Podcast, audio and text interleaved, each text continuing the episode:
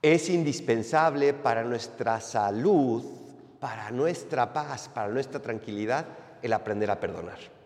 Si no aprendemos a perdonar, terminamos enfermándonos a nosotros mismos.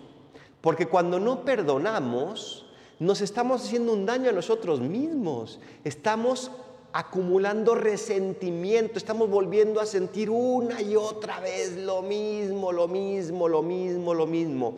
Resentimiento, ahí estamos dándole vueltas y vueltas y vueltas, ese sentimiento de rencor, de ira, de frustración, de indignación, de decepción, de coraje, todos esos sentimientos que nos vienen cuando alguien nos hace algo malo. Perdonar no es fácil, perdonar no es sencillo. Perdonar conlleva mucho esfuerzo, es más, conlleva todo el esfuerzo, pero es indispensable. Si no aprendemos a perdonar, no aprendemos a vivir. Si no aprendemos a perdonar, no podremos vivir con la paz que nuestro corazón desea. Yo sé que a veces esto se malinterpreta, porque me puedes decir, ¿cómo voy a perdonar algo que me siguen haciendo? Es que una cosa es perdonar y otra cosa es reconciliarse.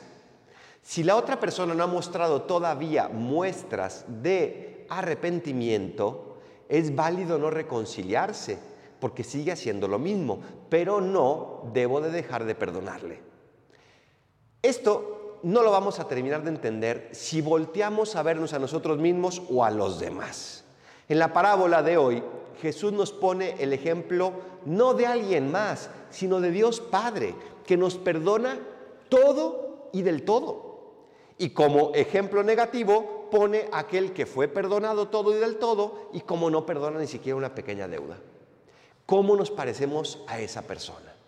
Dios ya nos perdonó a ti y a mí todo y del todo, siempre y cuando volvamos a Él cada vez. Nos reconciliamos con Él cuando arrepentidos vamos y le mostramos ese arrepentimiento, pero Él ya nos perdonó. Nosotros, en cambio, somos tan difíciles de perdonar porque estamos midiendo al milímetro lo que el otro nos hizo. Dios, en cambio, mide al milímetro el amor que nos da porque no quiere perderse nada, no quiere dejar de darnos nada de ese amor. Por eso nos da todo y hasta el mínimo milímetro que necesitamos nos lo da. ¿Te está costando perdonar? Busca el ejemplo de Dios, no el ejemplo de los hombres, porque entonces nunca vas a lograr hacerlo.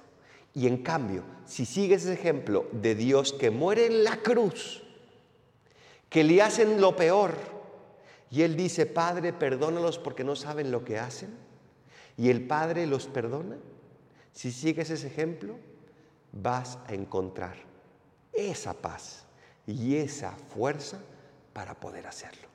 Búscalo a Él y lo, y lo lograrás. Así sea.